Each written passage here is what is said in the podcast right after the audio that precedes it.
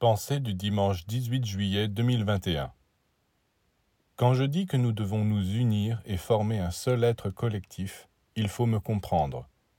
Physiquement, nous resterons toujours des individus séparés, avec un corps, un nom, une identité.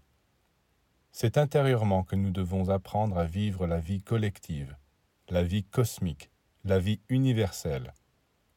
Il arrive que deux personnes s'aiment tellement qu'elles sentent qu'elles ne font qu'un mais elles ont quand même deux corps différents, pas moyen de les fusionner. Même quand elles s'embrassent, quel que soit leur amour, ils sont quand même deux. Et si elles prennent l'autobus ou vont au théâtre, il leur faut toujours deux billets, deux places. C'est seulement dans leur pensée qu'elles peuvent ne faire qu'un, et que tous les humains aussi peuvent ne faire qu'un. D'ailleurs, cette sensation d'unité est indépendante de la distance physique. On peut être séparé par des milliers de kilomètres et se sentir unis, liés. Donc travaillons à introduire cette idée d'unité dans nos pensées, nos sentiments, nos actes.